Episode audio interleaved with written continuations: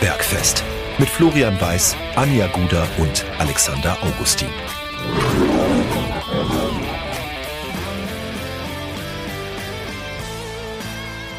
Servus und herzlich willkommen. Giesinger Bergfest, der Löwenstammtisch, meldet sich zur Episode Nummer 86 nach dem 13 1 Erfolg des TSV über den FSV Zwickau.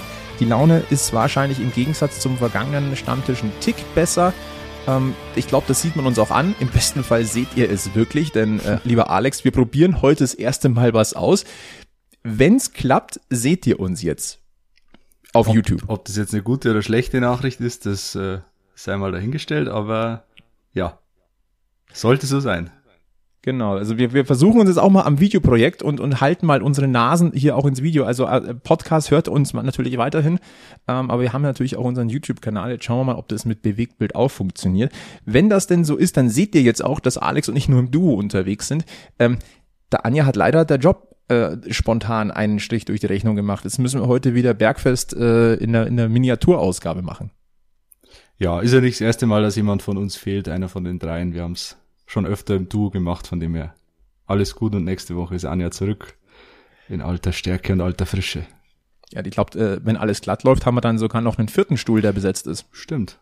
Können wir jetzt und schon dann mal sagen. lohnt sich also, das Video wirklich. Also dann, Oh ja. äh, wenn Anja dabei ist, lohnt sich schon und dann mit Gast erst recht. So ist es. Nein, also wie gesagt, heute äh, Premiere. Ähm, wir versuchen es auf der Videospur auch.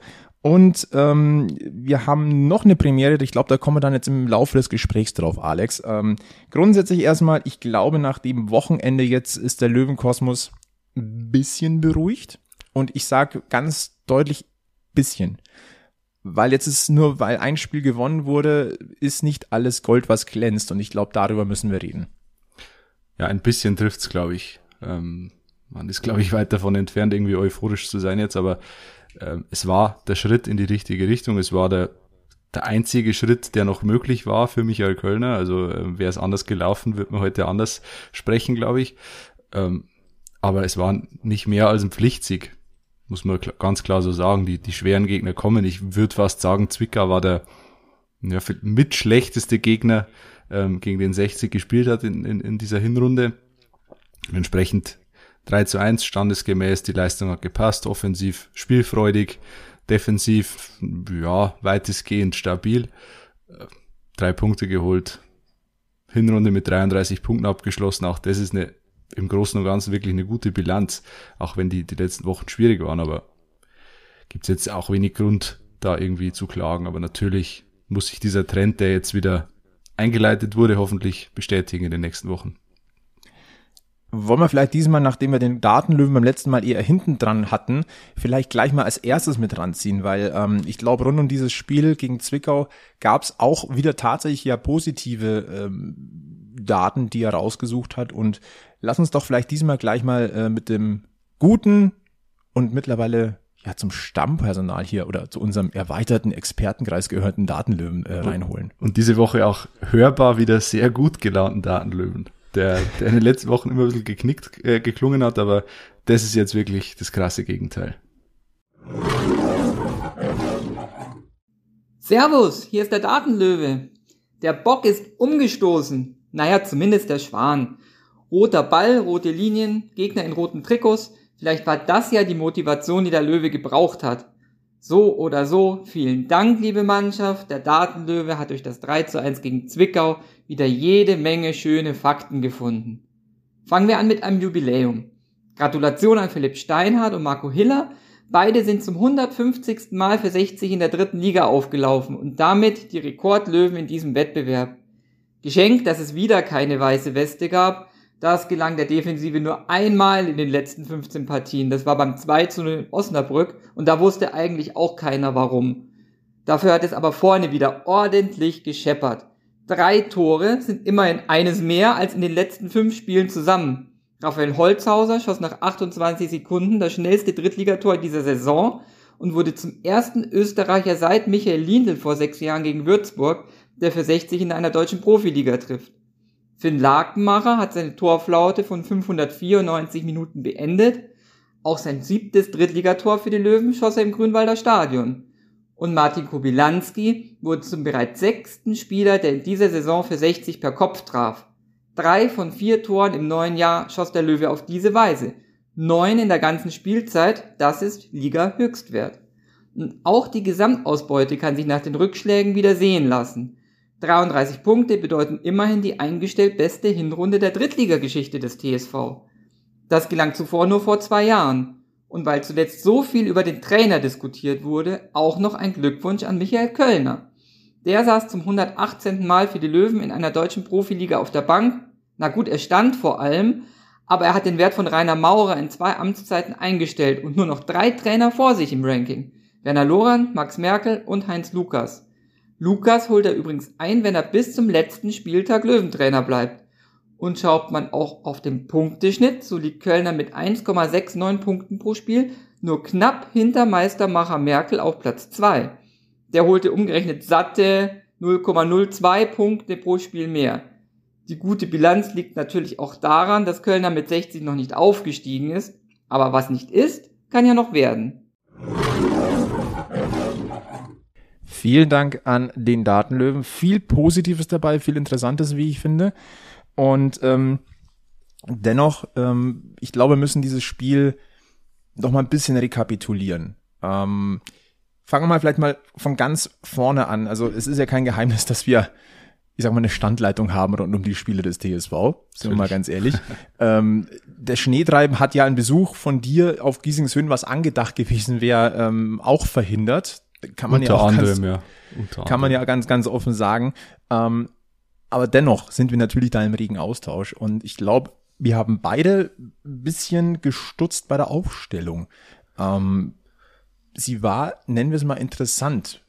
Also im Tor natürlich Marco Hiller, aber die Verteidigung hätte ich zumindest in, insgesamt so gar nicht wirklich erwartet. Wie ging's dir? Ja, zumindest im Zentrum. Also, dass, dass Yannick Deichmann beginnen würde, das war, glaube ich, mehr oder weniger logisch der hat es auch gerechtfertigt zu 100 Prozent, dass er, dass er vor äh, Christopher Lahnert steht momentan im Zentrum natürlich. Also, ähm, dass du, dass du die Innenverteidigung umbaust, okay, aber dass du Jesper Verlat rausnimmst, den Abwehrchef de facto, äh, das war schon überraschend. Ähm, zumal dann mit, mit Magala ein 18-Jähriger auf dem Platz steht und Becker hier ist jetzt auch erst Anfang 20, also das ist äh, in dieser Situation, wo extrem viel Druck auf dem Kessel ist, natürlich schon eine risikohafte Aufstellung. Aber ich habe es dann auch, also ich habe es vorher schon nachvollziehen können, was da der Hintergedanke ist. Ich glaube einfach, dass Semi Becker hier in der Spieleröffnung einfach der deutlich bessere ist im Vergleich zu Jesper Verlat. Er, der traut sich öfter mal auch äh, die Läufe durch die Mitte zu, so Beckenbaueresk, so ein bisschen äh, einfach durchs, durchs Zentrum durch. Ähm, das bringt natürlich in der Offensive deutlich mehr. Und Jesper Verlat hat kein gutes Spiel gemacht gegen Mannheim. Ähm, entsprechend kann man das schon so rechtfertigen, wenn gleich natürlich das, äh, also das kann dir auch sehr schnell um die Ohren fliegen. Das war tatsächlich auch mein Gedanke. Also entweder ist die Aufstellung richtig genial, ja. oder aber sie ist ein richtiger Griff ins Klo. Ja. Ähm, den Gedanken hatte ich im Übrigen auch mit einem Blick aufs Mittelfeld. Wir haben ja in der letzten Stammtischausgabe über dieses Duo Kobilanski-Holzhauser gesprochen. Auch natürlich mit der Erwartungshaltung an, an, an Martin Kobilanski, der ähm, ja noch, nie, noch nicht so wirklich in den Tritt gekommen ist und den wir natürlich hier auch schon ordentlich kritisiert haben. Ähm, dann ein Raphael Holzhauser, der aber erst ein paar Tage da gewesen ist. Und wir haben davon gesprochen, dass sich die beiden gegenseitig blockiert haben. Ich habe diese Gefahr erneut gesehen. Mhm. Nur diesmal natürlich würde ich da schon auch sagen, ein bisschen dem Gegner geschuldet, hat die Abstimmung oder zumindest die Zuteilung der Aufgaben offensichtlich besser funktioniert. Da war die Absprache mehr da. Vielleicht hat man da in der, in der Woche auch dran gefeilt. Ich muss aber trotzdem sagen, vor dem Spiel hätte ich gesagt, warum denn schon wieder Martin Kubilanski in der Anfangsformation? Weil gerechtfertigt hat er es nicht. Ja, zumindest vor diesem Spiel. Ich fand, das Spiel war wirklich man hat es von der ersten Minute an gesehen, dass er, dass er jetzt sich was vorgenommen hat. Und Holzhauser und Kubilanski, das kann jetzt schon funktionieren. Beide auf der Acht jetzt. Das war ja gegen Mannheim irgendwie, Holzhauser war, war sehr viel defensiver als Kubilanski. Jetzt war es so, naja, einmal ist Holzhauser mit in, äh, mit in die Spitze dann gegangen, einmal ist Kubilanski mit vorgestoßen. Also das war schon das hat schon gut gepasst. Und wenn die jetzt noch zwei, drei Wochen bekommen, sehe ich da schon Ansätze. Du hast natürlich auch den Vorteil gehabt jetzt gegen Zwickau, dass die Flügelzange funktioniert hat. Für mich sowieso die logische Flügelzange, Frenetzi und Boyamba, die müssten da eigentlich gesetzt sein. Nichts gegen Stefan Lex oder wer da sonst noch auf der Bank sitzt. Aber das ist eigentlich so die offensive Startformation. Und ich sehe auch Finn Lakenmacher im, im, im Sturmzentrum da als gesetzt. Marcel Bär muss sich da, würde ich sagen, momentan hinten anstellen.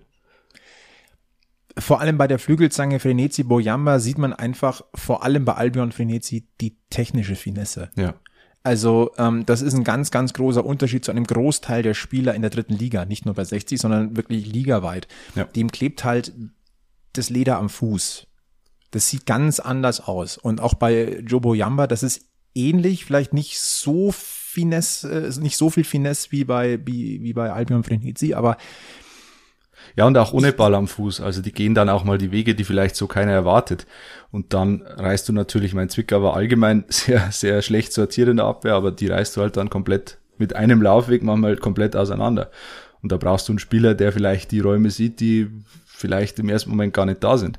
Und Albion Frenetzi ist da wie gemacht dafür. Der wird sich natürlich gegen andere Mannschaften wieder schwerer tun, ähm, wenn ihm da jemand auf dem, auf dem Haxen steht, sozusagen.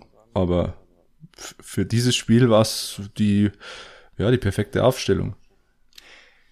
Ich muss auch sagen, dass äh, Tim Rieder die Sechserposition geht ja ganz gerne mal so ein bisschen unter, aber Tim Rieder hat in diesem Spiel ähm, der Mittelfeldachse wirklich den Rücken freigehalten. Ja. Also der war diese Schnittstelle zwischen Defensivverbund und Mittelfeldverbund. Und du hast ja schon angesprochen, Finn Lagmacher mal wieder in der Startelf, der ich, ich weigere mich so ein bisschen da, da, darüber zu sprechen, dass der in einem Tief gewesen wäre. Nee. Man darf mhm. immer nicht vergessen, wie jung der Mann ist. Aber und wenn er das muss, Vertrauen bekommt muss, äh, und spürt, ja. dann ähm, kann das helfen. Und ganz ehrlich, mich hat's mega gefreut für ihn, dass er sich mal wieder belohnt hat. Vor allem ja. in dem Fall war stand er da, wo ein Stürmer stehen muss. Absolut, ja. Und äh, das erste Tor auch äh, vorbereitet, also da gibt's überhaupt nichts dran auszusetzen. Und ich meine, Finn Lagenmacher kam aus, also kam quasi von unten rauf. Der hat jetzt seine erste wirklich große Station im Profifußball, muss man so sagen. Hat in der Hinrunde sieben Tore geschossen, vier Tore vorbereitet. Also das ist, da gibt's überhaupt nichts auszusetzen an der Bilanz. Und dass der mal zwei, drei Spiele nicht trifft oder vier, fünf, was jetzt waren, mein Gott, sei ihm zugestanden. Absolut. Und wenn wir äh, das Thema Aufstellung beschließen wollen, eine Sache weiter, also noch ein paar Gedanken dazu. Philipp Steinert wieder mit der Binde, klar, in dem Fall auch, weil Marcel Bär ähm, auf der Bank gesessen hat. Und aber auch, wenn man sich die Bank so anguckt, das ist schon, es zeigt mal wieder, wie tief eigentlich der Kader von 60 München ist. Da kommt mhm. von der Bank ein Marcel Bär, ein Stefan Lex, ein Jasper Verlat, ein Christopher Landert. Nicht eingewechselt wurden äh, die, die, die Kollegen Kreilinger, Wein und Skenderovic. Ja, was mir aufgefallen ist, wo ist Niki Lang? Hm. Also. Der ist irgendwie so ein bisschen jetzt verschwunden. Von der Verletzung nichts mitbekommen oder ist das an mir vorbeigegangen? Du erwischt mich gerade so ein bisschen auf dem falschen ich, Fuß. Also ich, ich habe ich am Samstag schon äh, mich gefragt und ich wüsste, also wäre mir jetzt neu, dass der irgendwie verletzt wäre. Und der war so der, der große Hoffnungsträger und man hat sich ewig um ihn bemüht, dass er ja doch, dass er einfach bleibt und hat es geschafft und jetzt äh, ist er komplett außen vor. Ich schaue jetzt aber gerade mal so äh, nebenbei ganz live äh, auf, auf die ja. Leistungsdaten und von, von, der aktuellen Saison bei den Kollegen von transfermarkt.de. Ähm, auch, auch da ist jetzt nichts großartig aufgeführt von einer Verletzung und er hat halt, nee. er hat tatsächlich auch in dieser Saison erst äh, drei Liga-Einsätze gehabt. Hm. Und äh, das letzte Mal, dass er auf dem Platz gestanden hat und das auch nur über 45 Minuten, war beim 1 zu 2 gegen den FC Ingolstadt am 8. Oktober. Und seitdem war er entweder im Kader sehr gut Einsatz oder gar nicht erst nominiert. Also. Er ist eigenartig. Also gut, er ist natürlich auch Opfer, Opfer in Anführungszeichen von Leo Magala, der einfach eine, eine überragende Saison spielt da, da wird's halt schwer dran vorbeizukommen. Und dann hast du halt mit, mit Verlat und Becker hier zwei, die, ja, gibt's keinen Grund, die nicht zu bringen. Aber mich würde es interessieren, welchen Grund es gibt, Niki Lang nicht zu bringen. Aber klar, immer, gibt's immer Härtefälle. Jetzt trifft es halt ja. Niki Lang, aber wenn wir mal so ein bisschen so mit, mit der ähm, Vorgeschichte ist es, ist es irgendwie interessant, ja. Ja. Wenn wir mal so ein bisschen auf, auf Spiel grundsätzlich ähm, eingehen, ähm, ich würde erstmal das Spielgeschehen abarbeiten und dann das, die ganzen Randerscheinungen ähm, vielleicht nochmal Thema. Das sind da gerade doch das gern, ein oder interessante. Ich würde gerne vorm Spiel anfangen. Ich fand die, hm? diese Aktion äh, mit den LKW-Fahrern fand ich ganz interessant. Ja. Und ich habe eigentlich gedacht, das ist jetzt so ein Wink, Wink dem Zaunfall an Michael Kölner. So nach dem Motto, naja, wenn es bei 60 nichts wird als Trainer, dann ist hier der nächste Job für dich. so, oder ne, ne, nächste Ausfahrt Trucker oder? Ja, nächste so. Ausfahrt, im wahrsten Sinne des Wortes. Nein, eine bemerkenswerte Aktion, muss ich auch sagen. Da ging es ja, wenn ich es richtig jetzt im Kopf habe, ging es um ein bisschen darauf hinzuweisen, ähm, Personalmangel mhm. im Personennahverkehr beziehungsweise im Lkw-Wesen. Ja. Ähm, ist für mich ein positives, ähm, positiver Seitaspekt, ähm, dass man auch die, in Anführungszeichen jetzt die Prominenz oder den Namen 60 München da auch ein bisschen nutzt, um eben auf, auf Sachen auf, aufmerksam zu machen. Mhm. Also finde ich persönlich eine, eigentlich eine wirklich gute Aktion. Gerne und, auch mehr davon. Und die Einlaufkinder in Anführungszeichen waren teilweise auch ganz lustig. Gab es einen Mann, der dann bei, bei der Platzwahl einfach vor der Magenta Sportkamera so quasi äh, vorbeigelaufen ist und nach dem Motto, ah, hier, äh, hören Sie auf, mich zu filmen. Sie haben mich ins Gesicht gefilmt. Steht da vor der Kamera und weiß überhaupt nicht, wo er hin will. War, war ganz lustig. Ja, die, das passiert halt, wenn die Einlaufkinder einfach körperlich ein bisschen größer sind. Ja. Kann passieren. So ist das halt. Und kleine Vielleicht Kinder kannst du halt, kannst halt leichter anweisen. Da kannst du sagen, okay, äh, jetzt alle weg. Also, mittelalte Männer äh, wird es ein bisschen eher schwieriger, die quasi zu führen. Ja, vielleicht hat ihm auch niemand gesagt, dass direkt da äh, eine Kamera dabei ist. Ja, und dass die In Kamera auch läuft, kommt sowas dass ja die Kamera vor. läuft, das, da kann ja keiner damit rechnen. Natürlich nicht. Also. Natürlich nicht. Aber wenn wir, dann, wenn wir dann äh, das Thema so ein bisschen andersrum aufziehen, wenn wir doch noch erstmal auf das Allgemeine rund ums Spiel kommen, ähm, dann muss man natürlich das Interview von Günter Korenzel vor dem Spiel kurz zumindest ansprechen. Weil natürlich wurde er gefragt, ja, was ist denn jetzt? Ähm, ist das ein Endspiel für Michael Kölner? Muss er denn heute gewinnen? Und wenn das Ergebnis nicht passen sollte, wird es Veränderungen geben. Und die Antwort von äh, Günter Gorenzel war, wenn du einen Punkt aus fünf Spielen holst, musst du die Dinge eng begleiten und ganz einfach Spieltag für Spieltag bewerten.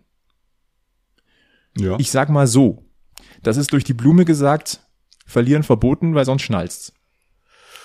Sozusagen, er war schon sehr, er war sehr eindeutig in den schwammigen Aussagen, die er gemacht hat. Also er hat sich dann immer drum rumgewunden, aber was er sagen wollte, kam dann trotzdem gut gut durch, muss man einfach so klar sagen. Wenn, wenn dieses Spiel nicht gewonnen worden wäre, wäre es vorbei gewesen für Michael Kölner. Ganz, ganz einfach. Ja. Da zeigt sich mal wieder die Eloquenz eines Günter Gorenzel. Ja, er macht es schon gut. Ja. Er weiß dann ganz genau, was er, was er sagen muss und was er auch nicht sagen muss, um das auszudrücken, was er, was er nicht sagen will. ja. Nein, aber ähm, deswegen war klar, was die Marschroute bei diesem Spiel sein wird, bei ja, winterlichen Verhältnissen auf Giesingshöhen. Ich muss ganz ehrlich sagen, es war, glaube ich, einfacher, den Ball zu verfolgen im Stadion als auf äh, an den Bildschirmen, denn rote Linien, ich, der, der, der, der Rasen war nicht weiß genug, als dass der Ball gut rausgestochen mhm. wäre äh, mit Rot. Auch die Linien waren irgendwann trotz der roten Farbe irgendwie schwer zu erkennen. Ähm, war eines der schwereren Spiele zu verfolgen auf, ja. auf dem Bildschirm. Jetzt kein Vorwurf in der Hinsicht an Magenta Sport, ist der Situation geschuldet und ich verstehe auch, dass der Schiedsrichter so entschieden hat, aber für den TV-Konsumenten definitiv ähm, keine so schöne Sache. Aber rote Linien, rote Linien bei einem Löwenspiel, da wurde eine rote Linie überschritten in dem Fall. Kann man die vielleicht blau machen in Zukunft? Kann man das irgendwie so erweitern?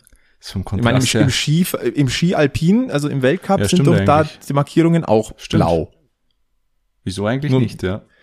Vielleicht mal so kleiner, kleiner Vorschlag an, an DFB und DFL. Ja. Kann man doch einfach mal probieren. Kann man sich bei Linus Strasser mal äh, umhören, was der da so ja, davon hält. Wir haben da einen Experten. einfach mal anrufen an der Grünwalder Straße. Ja. Oder wo auch immer die Skiabteilung ist. Entschuldigung. Einfach mal ja, also, Lino, Lino Strasser, glaube ich, wohnt in Kitzbühel mittlerweile. Ja. Aber kann man, gibt's ja auch Telefone, soweit ich weiß. Ja, kann man, kann man ja googeln oder man fragt einfach mal nach. man kann ihn wahrscheinlich auch auf Instagram auch anschreiben. Nein. Ähm, was Ein positiver Nebenaspekt ist, das wurde mir von mehreren Seiten berichtet und auch wir haben ja den Eindruck gehabt, weniger leere Plätze Mhm. auf Giesingshöhen. Ich würde jetzt einfach das mal so einordnen. Die Zwei-Ticket-Börse ist zumindest mal nicht schlecht angelaufen. Weil ich glaube, es wird einige gegeben haben, die nicht nach Giesing gekommen sind wegen des Wetters oder nicht anreisen konnten vielleicht sogar. Ich zum Beispiel. Du zum Beispiel. Ich hatte schon den Eindruck, dass, dass wir sonst bei solchen Verhältnissen mehr leere Plätze auf Giesingshöhen sehen konnten. Ja, man kann es immer ganz schön ablesen an der Stehhalle, finde ich. Da, da sieht man die leeren Plätze am besten. Ähm, es war, glaube ich, schon in, in der Westkurve auch F1 war, war ein bisschen leerer.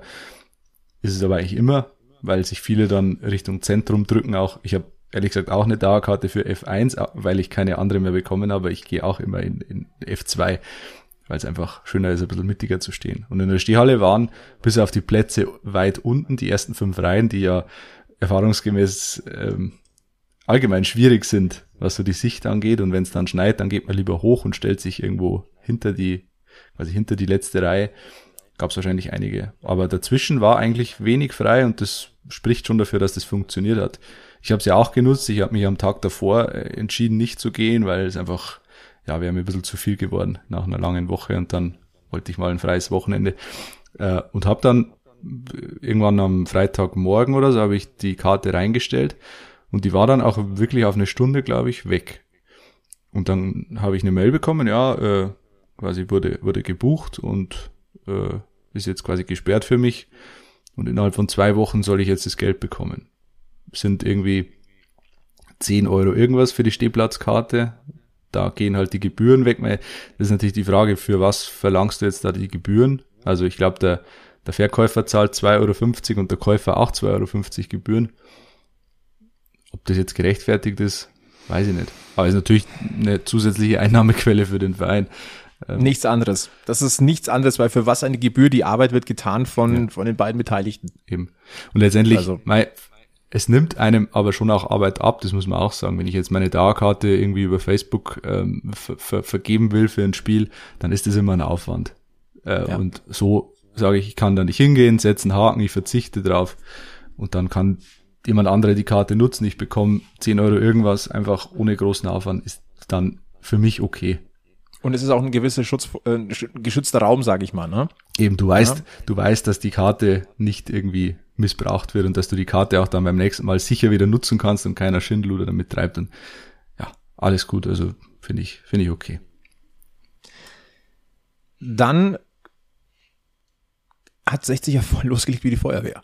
Also ich sag mal, oder dieses gesamte Spiel hat losgelegt wie die Feuerwehr. Wenn man die ersten sechs Minuten und zehn Sekunden mal zusammenfasst, dann haben wir 1-0 Holzhauser, Abseits-Tor Zwickau, 2-0 Lack Lakenmacher und das sind sechs Minuten und zehn Sekunden. Ja. So, so schnell bist du gar nicht mitgekommen. Ja, auch mal, auch die Regie von Magenta Sport ist ja nicht mit, mitgekommen. Das 2 zu 0 hat man quasi dann erst, es wurde schon gehubelt und dann ist, der, ist das Bild erst wieder umgeschnitten. Also war, war rasant, ja. Aber die, die beiden Tore für sich, jeweils ein Statement einfach auch, dass du gleich so loslegst, dass du mit der ersten Aktion ähm, so Druck machst und das 1 zu 0 auch erzwingst. Natürlich äh, schlecht verteidigt von Zwickau, muss man auch sagen. Bombenschlecht. Aber, Sind wir mal ganz ähm, ehrlich, bombenschlecht. Ja, unterirdisch. Aber trotzdem, du, du musst halt erstmal auch den Druck aufbauen. Du könntest jetzt sagen, jetzt schauen wir mal, wie es läuft und so, sondern nee, voll drauf. Deswegen auch dessen, dessen Statement. Und das 2 zu 0 finde ich sogar noch ein größeres Statement, weil es zeigt, dass du mental voll da bist. Du bekommst dieses vermeintliche Gegentor-Ausgleich. Da können sie jetzt sagen, oh, jetzt äh, hier mal ruhig, jetzt sammelt man uns kurz, sondern nee, sie haben sofort erkannt, ah, wird aberkannt und dann sofort das Spiel schnell gemacht. Und das finde ich schon ein Zeichen dafür, dass da im Kopf sehr viel, sehr viel richtig läuft und dass da so ein bisschen die, die Antennen richtig, richtig gestellt sind. Würde ich genauso zusammenfassen. Was wir aber dann auch ansprechen müssen, bevor wir nochmal auf äh, eine Person im, im Detail eingehen, über 90 Minuten bleibe ich dabei, hat es mich nicht überzeugt. Angesichts des Gegners Ja, und angesichts dessen, dass man in der zweiten Halbzeit bisschen, nennen wir mal ein bisschen vom Gas gegangen ist. Ja, du hast eine 13-0-Führung in der Hinterhand, nur mir war es phasenweise fast zu sorglos. das ist das Problem, dass du eigentlich den Gegner fast wieder ins Spiel bringst, völlig ohne Not. Ein Gegner, der einfach pff, der Mausetot ist an diesem Tag, der eigentlich schon Mausetot in dieses Spiel geht. das ist, das ist das Ärgerliche. Man hat dann zu viel rausgenommen, wieder zu viele Räume gelassen, auch im Mittelfeld viel zu viel Platz und, und das hat mich auch gestört, ja. Insgesamt, ich fand es überzeugend, weil es äh, einfach eine richtige Antwort war in einer schwierigen Situation. Aber jetzt vom Hocker gerissen hat's mir jetzt auch nicht, muss ich ganz ehrlich sagen. Also von Euphorie äh, sind wir da weit entfernt. In diesem Zusammenhang eine zweite Premiere heute vielleicht. Äh, wir haben zum ersten Mal die Bergfest-Frage der Woche gestellt. Wir wollten von euch eure Eindrücke haben. Ähm, Korrigiere mich gerne, Alex, mhm. aber die Frage war, was macht euch Mut, dass das die Kehrtwende war, und zwar die nachhaltige ja. Kehrtwende? Oder wie ist denn überhaupt so das Gefühl, war das die Kehrtwende? Mhm. Und wir haben wirklich viele Antworten bekommen. Her herzlichen Dank dafür schon, ja. und zwar auf verschiedensten Kanälen. Und ähm, ich würde mal sagen, Stimmung ist ziemlich gemischt. Eher äh, verhalten. Sehr verhalten. Also es deckt sich eher mit dem, was wir gerade gesagt haben. Also es war, es ist für viele erleichternd gewesen, dieser Sieg, aber es war nicht mehr. Und das schreiben auch viele. Also bei Instagram haben wir extrem viele Zuschriften bekommen, auch bei Twitter kamen viele Kommentare.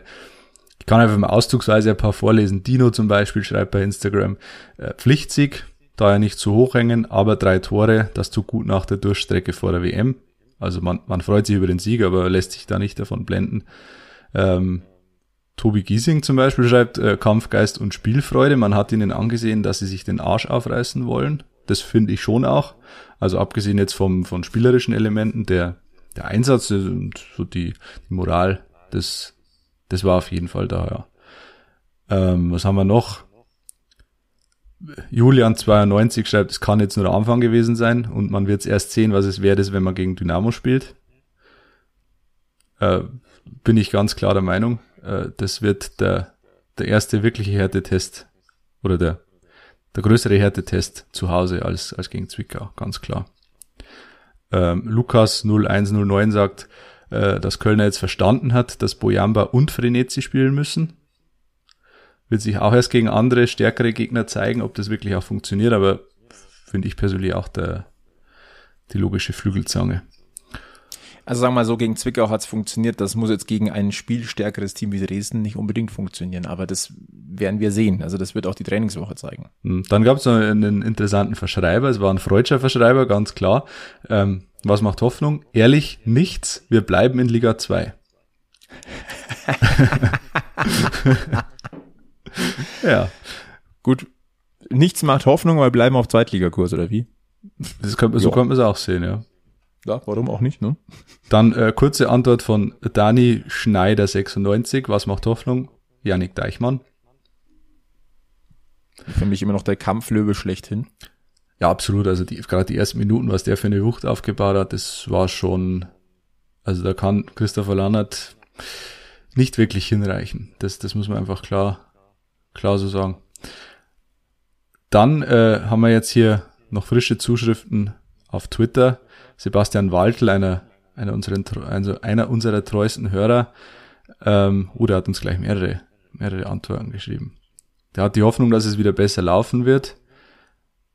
Äh, genau, Dresden Conclusio ist, er ist zwar momentan nicht zu 100 Prozent, sondern vielleicht nur zu 70 bis 80 Prozent der Meinung, dass wir mit Kölner aufsteigen, aber mein Optimismus, was den, was den Aufstieg angeht, ist nach einer kurzen Pause wieder zurück. Wir werden definitiv im Mai feiern.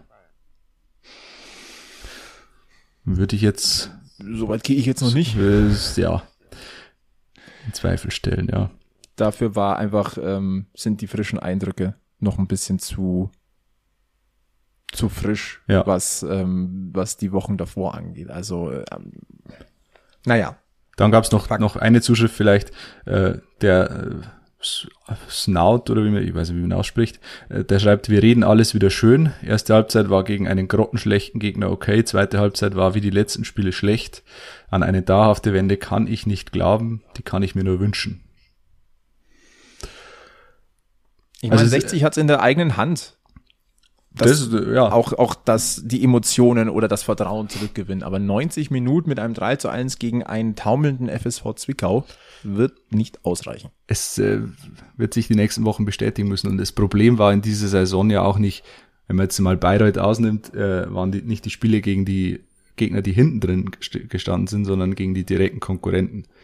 Da hast du außer gegen Wien Wiesbaden halt kein Spiel gewonnen und dann, das, das sind die Spiele, die dir das am Ende kosten. Wir haben immer, in Zweitliga-Zeiten immer, haben wir immer gesagt, gegen die hinten äh, verkacken wir's, was auch oft gestimmt hat und jetzt hat sich's halt umgedreht. Du gewinnst eigentlich schon oder punktest schon relativ zuverlässig gegen die Kellerkinder, aber du lässt halt gegen die Top-Mannschaften federn und das zeigt dann auch, dass du vielleicht eben keine absolute Top-Mannschaft bist. Und das wird sich eben dann erst beweisen müssen, wenn es gegen Wien Wiesbaden, gegen Ingolstadt, gegen Elversberg geht. Und wenn, wenn diese Spiele, wenn, wenn du da wirklich bestehst und wenn du da punktest, äh, dann würde ich mich auch anstecken lassen von einer gewissen Euphorie. Aber da ist noch ein bisschen hin jetzt. Da ist noch ein bisschen hin und wenn wir ganz ehrlich sind, dieser Sieg war auch zwingend notwendig, weil wenn man mal so guckt, was sich da in der äh, dritten Liga getan hat, vorne haben alle gepunktet, bis auf den FC Ingolstadt, der, nennen wir es mal so richtig doof verloren hat bei der SV Elversberg. Wer die Zusammenfassung des Spiels gesehen hat, äh, muss sagen, also äh, Elversberg darf nicht nur dreimal auf Holz klopfen, dass sie das Ding gewonnen haben. Aber jetzt sind wir wieder bei dem Thema, es gleicht sich alles innerhalb einer Saison aus. Wenn wir uns an das Heimspiel gegen Ingolstadt erinnern, da hatte Ingolstadt den, den Schiedsrichter auf seiner Seite, zumindest unterschwellig. Jetzt äh, wurden sie klar benachteiligt, also ja. Ich habe auch heute gelesen im, im Donaukurier, äh, die äh, haben, glaube ich, führen beide Tabellen an, was sowohl Bevorteilungen als auch Benachteiligungen durch Schiedsrichter angeht in der Liga. Also, wie gesagt, gleicht sich alles aus. 60 jetzt auf Rang 5 mit drei Punkten Rückstand auf den Drittplatzierten. Das ist der erste FC Saarbrücken und vier Punkte Rückstand auf Wien Wiesbaden, die sich jetzt auf Rang 2 geschoben haben. Und dort thronen, wie gesagt, den SC Freiburg 2 klammern wir aus auf Platz 4. Der ist bekanntermaßen nicht aufstiegsberechtigt. Wenn wir jetzt mal ich so. Würde übrigens Waldhof Mannheim, Waldhof Mannheim äh, finde ich gefährlich. Also die, ja. die habe ich, äh, ich habe vorher die Zusammenfassung angeschaut, äh, weil ich Thomas Bledel äh, anschauen wollte. Die haben da in Duisburg schon schon überzeugt, das muss man schon sagen. Und haben jetzt mit Thomas Bledel einen, der zum ersten Mal spielt, nach, ich glaube, letzter Profi-Einsatz im Mai 2022, macht jetzt sein erstes Spiel, ein Tor, eine Vorlage, ein Traumtor, muss man sagen. Ähm, ja, wenn du, wenn du solche Spieler dann, dann noch dazu bekommst, in einen ohnehin starken Kader, ist damit zu rechnen. Ja. Zumal sie jetzt ihren Auswärtsfluch durchbrochen haben. Erster, ich wollte es gerade sagen, deren Problem ist ja nicht, dass sie, dass sie eine starke Mannschaft haben und heimstark sind sie ja wie Hölle. Ja. Auswärts haben sie sich bisher mit dem Hintern immer eingerissen. Wenn sie das jetzt noch einigermaßen in den Griff kriegen, mhm. dann ist Waldhof Mannheim der Hauptkontrahent, ja. den man vielleicht jetzt zuerst im Laufe der Hinrunde nicht auf dem Schirm hatte. Ja. Weil die lauern jetzt nur um einen Punkt hinter 60 München auf Rang 6. Ganz klare Geschichte. Bin ich komplett bei dir. Jetzt wollen wir aber auch mal den Blick schweifen lassen, rund um dieses Spiel auch so ein bisschen weiten, ein bisschen vom Spielfeld weggehen. Denn es gab natürlich da auch ein paar Geschichten. Und ähm, eine ist in erster Linie erstmal ein bisschen witzig. Erstmal starke Choreografie wieder in der Westkurve. Zehn Jahre Blue Blood Fanatics. Ähm, die hat man untermalt mit Pyro, kommen wir gleich dazu. Äh, war natürlich dann aber auch so, dass natürlich das erste Tor äh, das Stimmungszentrum nicht gesehen hat. Ja. Wird den meisten wahrscheinlich scheißegal gewesen sein. Aber ich muss sagen, ich habe mich kurzzeitig so ein bisschen ins Fäustchen gelacht, so ein bisschen. Also keine Schadenfreude. Da machst du dir so viel Mühe. Und, ja. Aber du kannst also momentan auch nicht damit rechnen, dass 60 einen, einen Monsterstart hinlegt. Also am Ende war es ein Geburtstagsgeschenk, quasi. Quasi. Ja, und ich glaube, danach hat man auch das restliche Feuerwerk, was man sich vielleicht noch aufgespart hätte sonst, hat man halt dann hinter der Westkurve noch schnell gezündet. Also es war auf alle Fälle mal ein, ein, ein Start mit Krawom. Ja. Also das glaube ich, kann man schon sagen. Ähm, bringt uns aber auch zu dem Thema, wo ich ehrlicherweise so ein bisschen gefragt habe, warum? Und das ist der Verhaltenskodex, den äh, 60 München, die KGAA, vor diesem ersten Heimspiel des Jahres veröffentlicht hat. Das war quasi ein Sechs-Punkte-Plan. Hm. Ähm, so ein bisschen, ja, Stadionknigge. Ich werde, ich sage nur mal die sechs Punkte, ich werde jetzt nicht ausformulieren, ich glaube, die meisten haben es mitbekommen.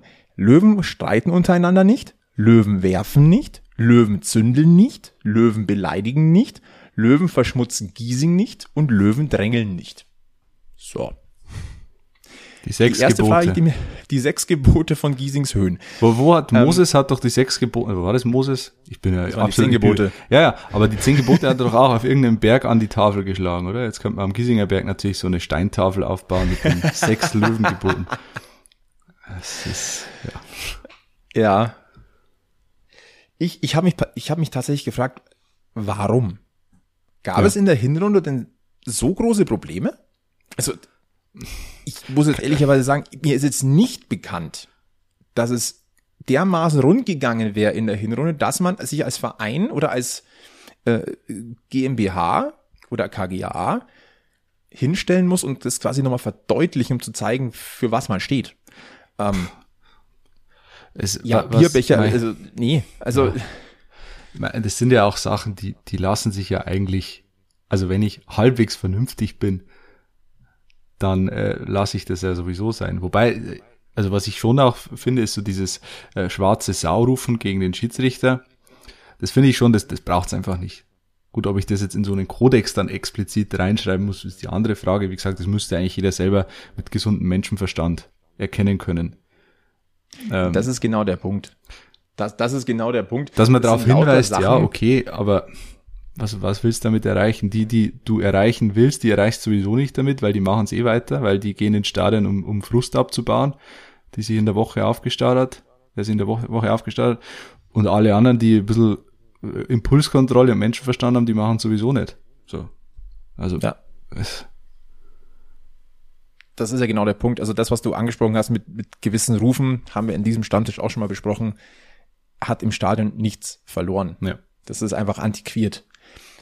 Aber nochmal, ich frage mich, was bewegt 60 München zu diesem, zu diesem Knigge? Vor allem, weil in der Pressemitteilung stand, ähm, im Dialog mit Fangruppierungen Mhm. sei das entstanden und äh, äh, die Kollegen von Fußball vor Ort von FUPA Oberbayern haben sich in Giesing mal umgehört. Witzigerweise, niemanden, den sie da angetroffen oder gefragt haben, wusste etwas von einem Dialog. Es soll also keinen runden Tisch gegeben haben zumindest oder kein Treffen in der Hinsicht. Und äh, mit der Ultraszene auch nicht.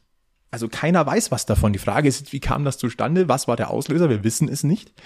Ähm, und ähm, einer, ein zitierter hier, ein, ein Fanclub-Vorstand, nicht namentlich genannt, bringt es eigentlich ziemlich auf, ähm, auf den Punkt, wie ich finde. Der war nämlich total sauer bezüglich dieses Knigges und bringt es, wie gesagt, für meinen Geschmack so ein bisschen auf den Punkt. Die Punkte im Katalog des Vereins erklären sich doch fast alle mit gesundem Menschenverstand. Das ist auf Kindergartenniveau. Und Ja. genauso hat sich ehrlich gesagt für mich so ein bisschen angefühlt. Er fehlt nur noch, dass man äh, siebte Gebot ist dann, wir gehen nur in Zweiergruppen über die Straße, äh, wir waschen uns die Hände, bevor wir in die Leberkassemmel beißen, äh, piep, piep, piep, wir haben uns alle lieb. Also,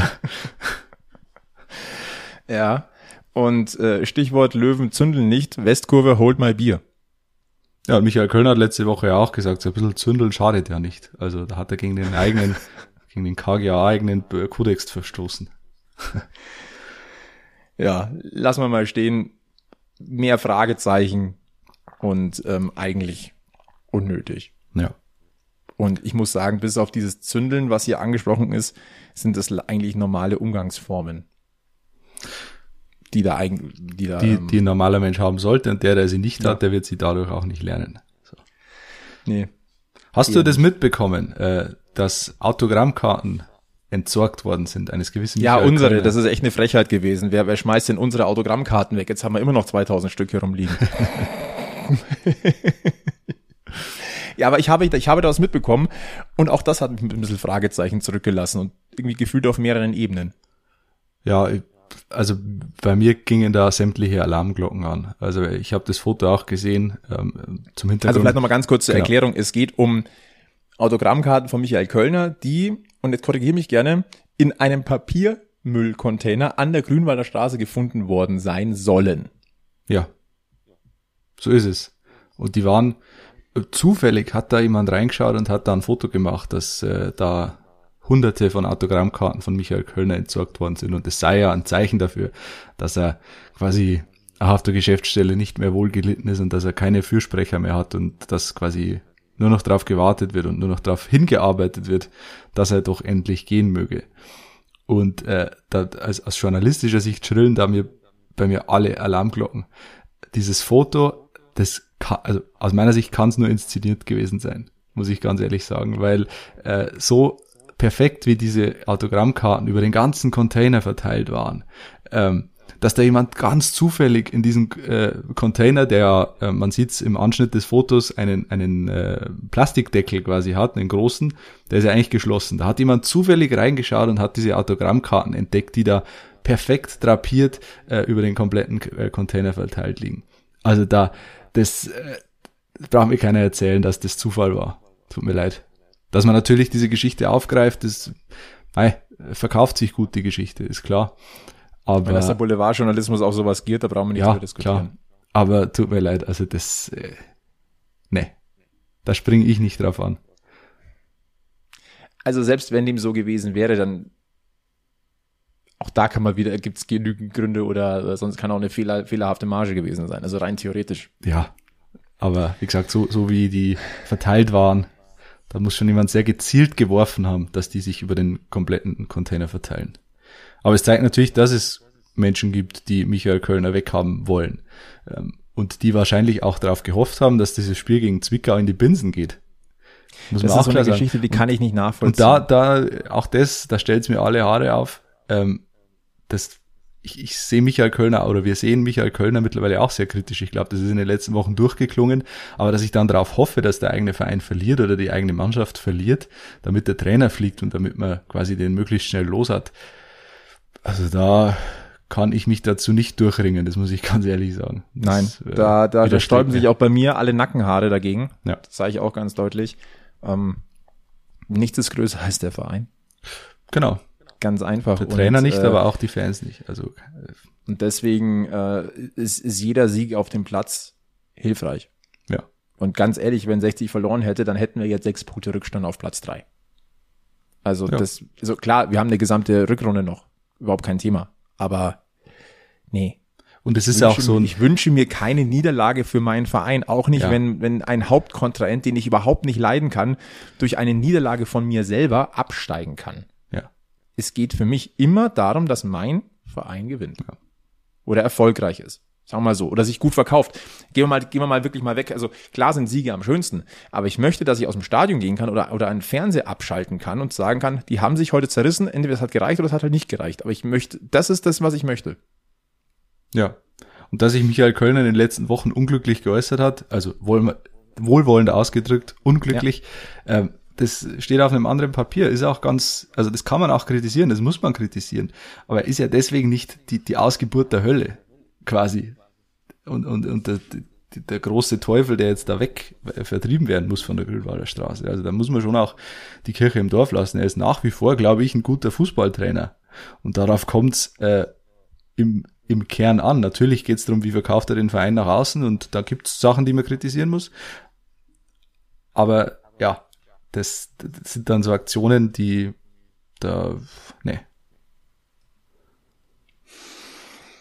Muss nicht sein. Also müssen wir, glaube ich, auch keine weiteren Worte darüber verlieren. Äh, was wir noch kurz ansprechen wollten, war der Torjubel von Martin Kobylanski. Mhm. Finger in die, also nicht Finger in Po Mexiko, sondern Finger in die Ohren. Er wollte dazu nicht großartig irgendwas sagen oder da eine Interpret- Interpretation zulassen, beziehungsweise soll jeder sein eigenes Bild machen. Man kann natürlich sagen, ich, ich höre euch Kritiker nicht. Ähm, wo sind denn jetzt die kritischen Stimmen? Jetzt habe ich es euch gezeigt. Das kann man alles so interpretieren. Ähm, mag vielleicht den einen oder anderen gegeben haben, den das stört. Aus Sicht von Martin Kobilanski kann ich es vielleicht sogar verstehen. Ich kann es So absolut bisschen. nachvollziehen. Also man hat ihn zu Recht kritisiert in den letzten Wochen, aber er hat natürlich auch das Recht, auf die Kritiker zu antworten. Zunächst mal sportlich, was, was auch äh, 60 gut tut, wenn er sportlich antwortet darauf. Und wenn er dann ein Tor macht und eine gute Leistung zeigt, dann kann er das auch so, also es tut ja keinem weh. Das Positive da an der Geschichte war tatsächlich der gemeinsame Jubel. Ja, das war ein das- demonstratives hinter Martin Kobilanski stellen. Das war das viel größere Statement, finde ich. Und deswegen, das überschattet, oder überschattet positiv jetzt gesehen. Also das überwiegt hier komplett. Ja. Das ist ein ganz wichtiges Zeichen eines Kollektivs gewesen. Weil gewisse Dinge kannst du nicht faken. Mhm. Und das ist so etwas. Ehrliche Freude lässt sich, finde ich, schon ganz gut unterscheiden von, wir müssen jetzt was zeigen, dass wir hinter dem stehen oder so. Also dieses, dieses Aufgesetzte. Nein, das war für meinen Geschmack aufrichtige Freude mit und für Martin Kowilanski. Ja. Und das ist auch, glaube ich, ein ganz wichtiges Zeichen und das bestätigt auch den Eindruck, den wir haben. An sich stimmt es in der Mannschaft, dass da ein Kollektiv da ist. Ich habe nicht das Gefühl von Grüppchenbildung oder sonst irgendwas, dass da ein Problem liegt. Das habe Also ich die- überhaupt nicht. Die Mannschaft an sich ist absolut intakt. Das hat dieses Spiel gezeigt und das ist, glaube ich, die Erkenntnis, die man auch mitnehmen kann. Ob sie jetzt für den Trainer gespielt hat, wie es dann äh, im Nachhinein auch interpretiert wurde, ist die andere Frage. Das weiß ich nicht. Ich glaube, dass sie in erster Linie für sich gespielt hat. Und das ist eigentlich die, die beste, die beste Nachricht. Absolut. Genau so ist es.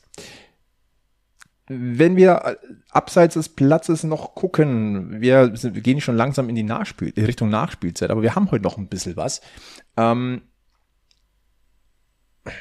auch ein Thema, was wir schon mal hatten. Kommunikation ist ja alles. Das ist ein Thema, das immer wieder aufkommt. Und wie man sich verhält, wenn man in der, in der Öffentlichkeit steht. Und es ist jetzt auch kein Geheimnis, dass wir darüber schon mal vielleicht auch mit ein bisschen Augenzwinkern oder mit ein bisschen Belustigung gesprochen haben. Anthony Power. Er ist halt nun mal der Geschäftsführer der, äh, des, des, der, der Fanartikel GmbH und hat dadurch eine gewisse Status einer öffentlichen Person. Er ist der Vertraut von Hassan Ismail. Er hat ein gewisses, nennen wir es mal, er hat einen gewissen Einfluss an der Grünwalder Straße. Einen nicht ist so ja auch- geringen Einfluss. Genau, ja. Also ist der ist größer als man glaubt, denke ich. Ja. Und wir wissen auch, dass er Instagram ganz gern mal nutzt. Ja. Und ich weiß nicht, also es hat am Wochenende natürlich wieder Spruchbänder gegen ihn gegeben oder das, das klassische Power muss weg, was man regelmäßig lesen kann. Was, was das übrigens, Statement der, was übrigens die elf Freunde dann äh, zu, die haben eine Bilderstrecke gemacht zu Choreos am Wochenende in den Stadien. Und dann haben sie quasi das herausgegriffen und haben, haben gesagt, Power muss weg. Und das hat es ja quasi 89 in Berlin schon gegeben und jetzt, äh, jetzt in Grünwald. Power muss weg. Ja, und ähm, kann man jetzt wieder drüber diskutieren. Diese Spruchbände wird es geben, das ist die Meinungsäußerung der aktiven Fanszene. Aber ist es professionell, wenn man dann wieder auf Instagram reagiert und in seiner Insta-Story schreibt, Problems start when idiots demand respect? Also dieses Wort Idioten scheint, Das ist seine, seine scheint gerne zu Go-To-Beleidigung. Ja. Ja. Sollte sich mal ein bisschen andere Wörter drauf schaffen. Langsam wird's eintöniger. Ja, Ja, ich sag mal, die, die Diploma Diplomatie ist jetzt nicht unbedingt seine Nee. Stärke, was man, äh, da muss man jetzt mit, mit ihm keine persönlichen Gespräche führen oder sonst irgendwas. Das ist der Eindruck, den er einfach durch sein Außenwirken Hm. hier erzeugt. Ja. Also, Ja. Mei, sind wir jetzt wieder bei, bei dem Thema, wem, wem bringt es was oder was, was bringt's in der Sache weiter, wenn, wenn ich immer wieder Aktion, Reaktion, Aktion, Reaktion, Aktion, Reaktion. Es nutzt sich ja auch ab, ganz ehrlich. vor allem, jetzt mal ganz ehrlich gesagt, glaubt, der, glaubt da irgendjemand, dass man das auf Social Media so nicht sieht oder nur ein, kleiner ein kleiner Teil? Er hat ja, er hat einer- eine sehr, sehr einer- geringe Followerzahl. Er hat eine sehr geringe Followerzahl, aber er hat halt ein öffentliches Konto, das ist halt sein Problem. Also wenn man da ab und zu mal draufschaut, dann sieht man halt sowas. Wenn es privat machen würde, ja mein Gott, dann macht das als Privatperson für seine 300 Follower, soll er es machen. Aber ja, Es gibt halt aber was anderes. genügend äh, Multiplikatoren. Es wird jeder, der sich ein bisschen in Social Media da herumtreibt, mitkriegen. Ja, Und ich bleibe dabei, das, was wir damals schon mal gesagt haben, das ist kein professionelles Auftreten von einem Mann in einer Geschäftsführerposition. ja, Ganz einfach. klar. Da bin ich auch ganz ehrlich. Also, ob man jetzt mag oder nicht, oder auf, auf, auf der Investorenseite steht, oder wir, wir wollen eh nicht in diesen Lager denken, da, da werdet ihr uns auch nicht festnageln. Also da werden wir uns auch nicht irgendwo reinschieben lassen. Aber Fakt ist, das ist nicht das professionelle Auftreten, das du in dieser Position verkörpern solltest. Ja. Gut, dann äh, Großraum Giesing. Haben wir noch eine kleine Sache und die überrascht mich genauso sehr, wie sie mich freut. Mhm. Denn ich glaube, jeder kennt das Riffraff.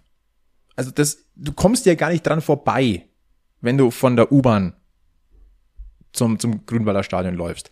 Kultkneipe, da läuft der Pachtvertrag aus und 60, der EV möchte diesen Laden übernehmen.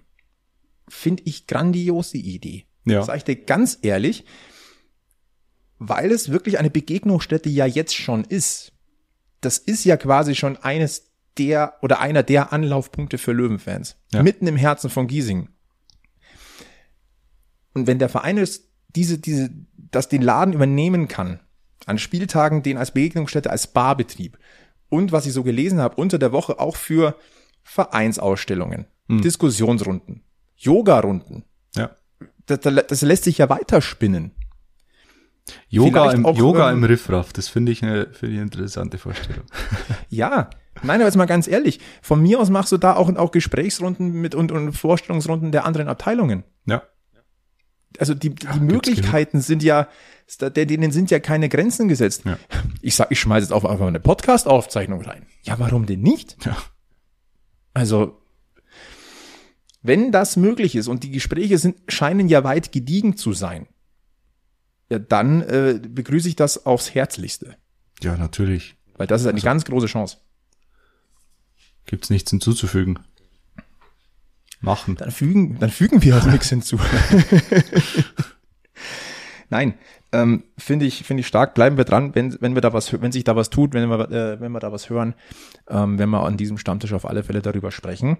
Und dann gucke ich noch mal auf den schlauen Zettel. Äh, ja, ähm, ganz frisch heute am Dienstag ähm, eine Meldung reingekommen. Der DFB wird in der dritten Liga ab der kommenden Saison 23, 24 den vierten offiziellen einführen, den man ja aus der ersten und zweiten Liga kennt. Im besten Falle haben wir ihn nächstes Jahr bei 60 sowieso, weil man dann zweiklassig spielt. Ja. Ähm, erstmal äh, finde ich persönlich eine gute Idee, denn auch die dritte Liga wird auch von den Vereinen her immer professioneller. Macht für mich schon Sinn. Auch der Druck ist natürlich insgesamt ähm, ist, ist gewachsen durch die größeren Namen, die da einfach jetzt mittlerweile spielen. Was dagegen nicht eingeführt wird, wo viele vielleicht erstmal sagen, meine Güte, genau das wird man brauchen. Der Video Assistant Referee, der wird nicht eingeführt. Da gibt's aber genau eine Erklärung dafür. Du müsstest dein ganzes Stadion umrüsten auf VAR. Ja. Und das ist für Regionalliga-Aufsteiger schon mal nicht umsetzbar. Also das kannst du in, in Oldenburg wahrscheinlich eher weniger machen, ja. Das, äh, und auch im Grünwald. Du brauchst ja da eine gewisse Anzahl an Kameras, glaube ich, oder? Die dann verschiedene Perspektiven ermöglichen. Ist nicht umzusetzen. Wird auch auf Dauer nicht umzusetzen sein, glaube ich. Der vierte Offizielle ist, finde ich, schon sinnvoll, weil du gerade die, die Diskussionen zwischen den Bänken so ein bisschen, glaube ich, in den Griff bekommst. Gab's ja jetzt ja am Wochenende auch wieder diese, diese Dispute äh, im Grünwalder Stadion, die, die schon häufig sind in der dritten Liga, finde ich. Ähm, und wenn du da halt einen vierten Offiziellen hast, der da dazwischen gehen kann, das schadet zumindest mal nicht. Ich begrüße das. Und wie, wie gesagt, im besten Falle haben wir in der nächsten Saison beides, weil es Auflagen sind für die zweite Liga. Ja. Und 60 dann dort drin spielt. Ja. Aber wir haben ja noch eine gesamte Rückrunde. Die Hinrunde ist jetzt abgeschlossen. Was noch nicht ganz zu ist, ist das Transferfenster. Und es gibt ja ausgemusterte Profis auf Giesingshöhen. Ähm, wir reden hier von Marius Wilsch, von Quirin Moll und äh, von Lorenz Knöferl.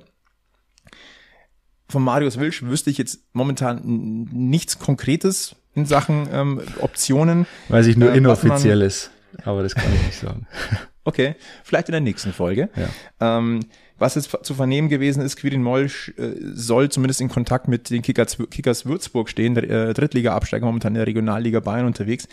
Das ist aber wahrscheinlich oder eher unwahrscheinlich. Also ich, Quirin Moll in der Regionalliga kann ich mir jetzt schwer vorstellen. Das ist weder sein Anspruch noch ähm,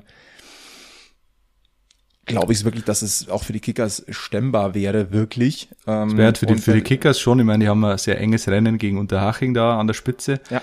Ähm, ich glaube, steigt der, der Bayern Regionalligist steigt auf direkt, oder? Muss nicht Nee, in die ich glaube, die, die müssen, die müssen gegen Nordost in die Playoffs. Ah, okay. Also Aber das ist natürlich für den was, Moll- was ich zuletzt gelesen habe, momentan wäre das Duell, glaube ich, Hachen gegen Cottbus. Bundesliga 2000 lässt grüßen. Boah, krass, geil. Ja, Tomislav Piplica packt nochmal seinen.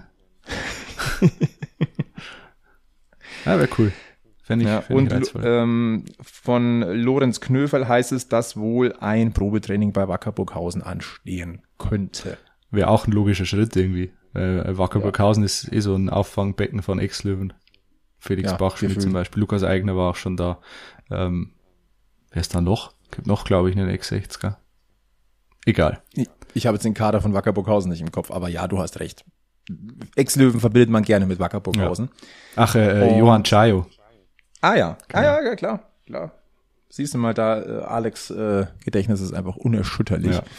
Und dann haben wir noch einen Punkt am Ende, den wir ähm, ansprechen wollen, der jetzt eigentlich grundsätzlich mal nichts mit 60 zu tun hat, über den wir zumindest kurz reden sollten. Ich weiß nicht, vielleicht hat es der ein oder andere mitbekommen, ein Vorkommnis beim Testspiel Hannover gegen Kiel.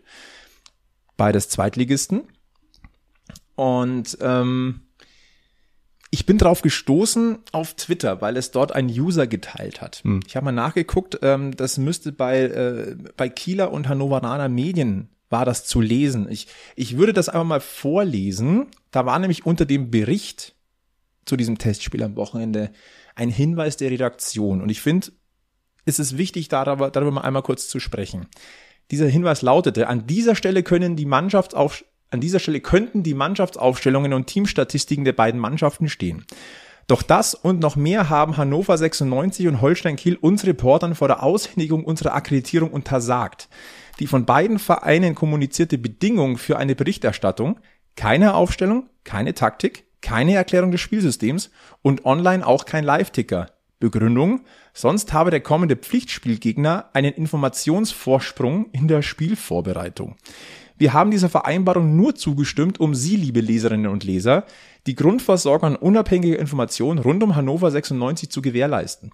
Der reglementierte Zugang zu Spielen und Gesprächspartnern, das Autorisieren von Interviews und Zitaten, die Abschottung des Teams in einigen Trainingseinheiten, das alles ist für Profiklubs eine Selbstverständlichkeit und für uns Journalisten zum Arbeitsalltag geworden. Neu ist, dass, wie in diesem Fall, Vereine den Journalisten vorschreiben, welche ihrer Beobachtungen nicht geschrieben werden dürfen, mhm. also wie sie zu berichten haben. Dies ist die nächste Stufe einer Entwicklung, die wir mit Blick auf freie Berichterstattung mit Sorge beobachten. Ja. Ja, und dann bist Große du als Journalist Sorge. immer im, im Spagat zwischen, du willst den Leser informieren und den Leser irgendwie bedienen und das Informationsbedürfnis und gleichzeitig darfst du dir aber sowas eigentlich nicht gefallen lassen. Du musst eigentlich sagen, ja, dann äh, berichten wir nicht mehr, kategorisch nicht mehr über diesen Verein. Das wäre nämlich die Konsequenz. Ja. Aber du kannst nicht sagen, ich berichte nicht mehr drüber, weil es natürlich viele Leute gibt, die diesen Verein mögen oder der sie interessiert. Ganz, ganz schwieriges Thema, das wir übrigens nicht im Profifußball haben. Das zieht sich durch bis in die untersten Amateurklassen. Und das ist, finde ich, äh, ganz fatal, weil es eben die Großen vorleben.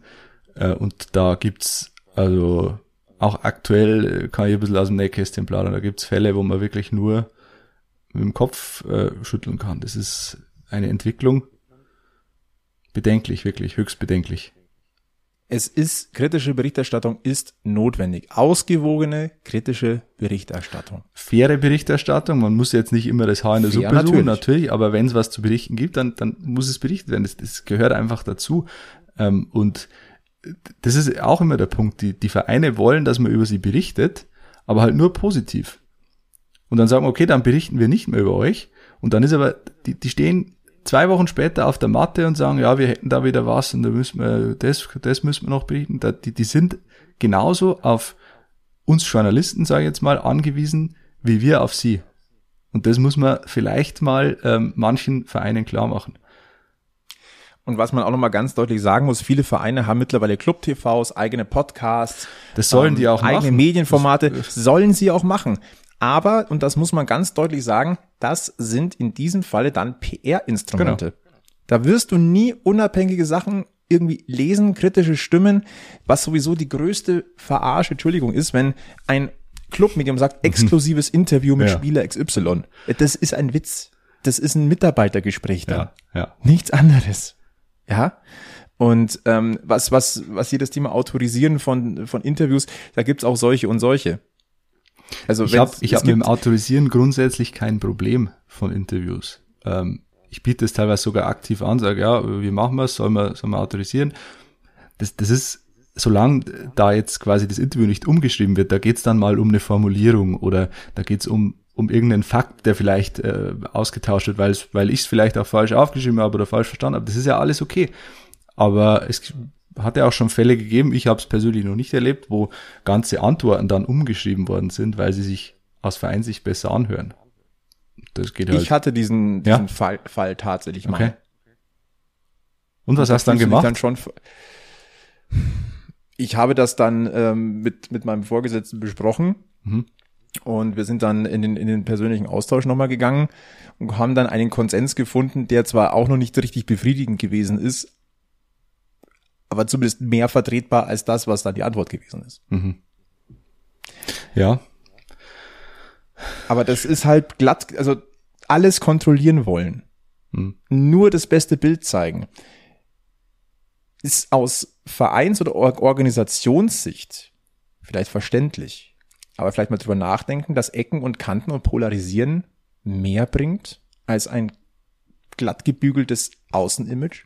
Ja. Ja, gerade nach. aus journalistischer Sicht ist halt einfach, einfach bedenklich, weil es halt auch Es viele ist Leute. auch für den Konsumenten bedenklich. Genau, und es, es gibt halt viele Leute, die das dann auch nicht unterscheiden. Also die sagen, ah, da war jetzt ein schönes Interview auf der Homepage von Eintracht Frankfurt. So, ja, okay, to toll, aber es ist halt, wie du sagst, ein PR-Instrument. Ähm, aber die, die halten das halt für, für ein journalistisches Produkt, aber es ist de facto kein journalistisches Produkt, das nach journalistischen Gesichtspunkten entstanden ist. Es kann ein journalistisches Produkt sein, weil mittlerweile ja viele Medienschaffende Natürlich. den Sprung in, in, diese. Abteil, in diese Abteilungen äh, wechseln oder machen. Dann arbeiten da Profis, aber auch die wissen dann, ja, okay, ich arbeite aber jetzt nicht mehr als Redakteur, als Medienschaffender, sondern ich arbeite als PR-Mensch in der Ja. Hinsicht. Und deswegen sind die oftmals gut gemacht, aber die sind, sie sind glatt gebügelt. Hm. Also dementsprechend ähm, ganz klare Meinung von uns. Also das ist eine ganz gefährliche Entwicklung. Und, Und, ähm, mich, mich es besorgt ist es wirklich wichtig, also ganz kurz, also Ja. ich finde es aber auch wichtig, dass wir das einfach an dieser Stelle auch einfach mal sagen. Ich glaube, das kann man auch, ich finde es, ja, ich finde es wichtig, dass wir da uns da, dass wir das mal ansprechen und thematisieren. auch, ist und jetzt vielleicht ein auch bisschen vielleicht selbst. ein bisschen, da, ähm, bisschen ähm, helfen, da die, die Verständnis, das Verständnis für die Wichtigkeit von unabhängiger Berichterstattung einfach mal herauszustellen. Ja. Sport ist jetzt, es ist Freizeit. Für uns, sage ich mal, für den Konsumenten ist das Auflockerung vom Alltag im Normalfall. Aber das geht ja nochmal drüber hinaus, gibt's ja andere Themen. Da ist es Ja. noch viel schlimmer. Wenn es um Politik geht, ist es noch viel schlimmer. ja. Ja. Aber trotzdem, ich finde es wichtig, dass wir das einmal ansprechen und vielleicht können wir einen kleinen, einen kleinen Teil dazu beitragen, da das Verständnis dafür zu weiten. vielleicht ein bisschen selbstreferenziell jetzt, aber es ist trotzdem, es ist, finde ich, ein wichtiges Thema, das man auch mal öffentlich machen muss, weil ähm, da geht's ja auch um demokratische Grundwerte, würde ich jetzt mal sagen. Das ist jetzt ein großes Fass, das man da aufmacht, aber das kannst du jetzt, klar, Sport ist Unterhaltung im klassischen Sinne, aber das gleiche gibt's in der Politik auch. Und wenn, wenn da münzen wir es mal um auf die Politik, wenn Politiker Einfluss nehmen wollen auf Berichterstattungen von Journalisten, dann wird's halt wirklich äh, bedenklich. Und das ist ja nichts anderes halt auf, auf Sport umgemünzt. Und das Schlimme ist halt, dass sich wirklich durchzieht bis nach unten in die Amateurklassen. Und dass du teilweise Vereine hast, die meinen, die müssen jetzt quasi nur noch mit Pressemitteilungen ähm, mit Pressemitteilungen kommunizieren, weil sie drei Spieler haben, die den Ball drei Meter grad ausschießen können. Überspitzt gesagt. Also das, äh, da, da hört es irgendwann auf und das ist auch ein Theater, dass die normale Gesellschaft, sag ich jetzt mal, die nicht in dieser Fußballblase drin ist, da, da kannst du eigentlich nur draufschauen und, und sagen, was, was ist denn mit denen verkehrt? Da, da machst dich halt irgendwann, du, du, in der Blase, okay, kann das funktionieren, aber von außen wird da keiner mehr draufschauen und sagen, ah, toll, Fußball, da interessiere ich mich jetzt mal dafür oder beschäftige mich mal näher damit, weil das stoßt ja, es stößt ja nur ab. Genau so ist es. So, letzter Schritt zurück in den Löwenkosmos. Kleiner Ausblick auf das, auf den nächsten Spieltag. Was erwartet uns am Freitag? Gleich der Tabellenführer, die SV Elversberg empfängt Rot-Weiß Essen. Am Samstag haben wir dann Duisburg gegen Osnabrück, Meppen gegen Oldenburg, Aue gegen Freiburg 2, Ferl gegen Saarbrücken, dann haben wir ein bayerisches Derby Bayreuth gegen Ingolstadt, Halle gegen Zwickau, Viktoria Köln gegen Mannheim dann schon am Sonntag, genauso wie Dortmund 2 gegen Wiesbaden und am Montagabend der krönende Abschluss natürlich 60 München gegen Dynamo Dresden. Da kommt es dann drauf an, da muss bestätigt werden, dass wir einen Turnaround hingelegt haben. Mhm. Aber auch interessante Spiele insgesamt, ne? Ja. Muss man schon auch mal wieder sagen. Schauen wir mal, ob es gegen Dresden wieder, wieder Schnee gibt. Äh, ansonsten hoffe ich nicht, dass äh, ein Rudi Assauer Zitat zur Anwendung kommt. Wenn der Schnee geschmolzen ist, siehst du, wo die Kacke liegt. das, äh, ich hoffe nicht, dass wir das aufs Fußballerische gemünzt äh, gegen, gegen Dresden sehen werden. Ja, Michael Kölners Gespür für Schnee gegen Zwickau war gut, Ja, aber ich sehe trotzdem lieber grünen Rasen auf Giesingshöhen und Ja. dann im besten Fall am Ende ein, ja, ein erfolgreiches Ergebnis für 60 München. Ist das alles jetzt eigentlich Schnee von gestern, was, was äh, so in den Wochen davor gesprochen wurde? Mm, nicht, Alles weggeschmolzen ist definitiv nicht. Ja. Ich glaube, so können wir es äh, wirklich abrunden. Michael ähm, Kölner hat mit der Schneeschippe ähm, quasi versucht, die Zweifel wegzuschieben, aber alles hat er nicht nicht es ist noch nicht Und es ist noch nicht alles weggetaut. Ja, genau. So, jetzt haben wir es alles Es liegen durch. noch ein paar Haufen da. Ja, hoffentlich Schneehaufen, ja. Ja. Aber wenn wir wenn 60 München Dynamo Dresden einen heißen Tanz bietet und das äh, Ding wuppt, dann ist auf alle Fälle deutlich weniger noch übrig. Dann brauchst du keine äh, Rasenheizung mehr. Und auch keine Schneebläser. Ja. Über die wir jetzt nicht gesprochen haben. Muss auch nicht sein. Nee. Alex, mach mal den Deckel drauf. Ja, bitte. Ja, bitte, wir haben eh schon äh, Überlänge heute und das, obwohl wir nur zu zweit sind. Dann machen wir den Deckel drauf, Giesinger Bergfest, der Löwenstammtisch, Episode 86. Äh, bisschen hoffnungsfroher als äh, noch die 85 und auch bisschen länger, aber seht's uns nach, äh, wenn man ins Reden kommt am Stammtisch, dann bleibt man halt auch einmal ein bisschen länger sitzen. Ansonsten verweisen wir auf Facebook, Twitter, Instagram, auf YouTube wo ihr uns im besten Falle jetzt auch persönlich sehen könnt. Äh, lasst ein Abo da, empfehlt uns weiter, 5-Sterne-Bewertungen freuen uns immens. Und äh, ansonsten verbleiben wir mit den besten weiß-blauen Grüßen vom Löwenstammtisch. Bleibt's gesundheitlich negativ, bleibt's mental positiv und bleibt vor allem eins. Löwenslang weiß-blau. Bis zum nächsten Mal im Giesinger Bergfest. Servus.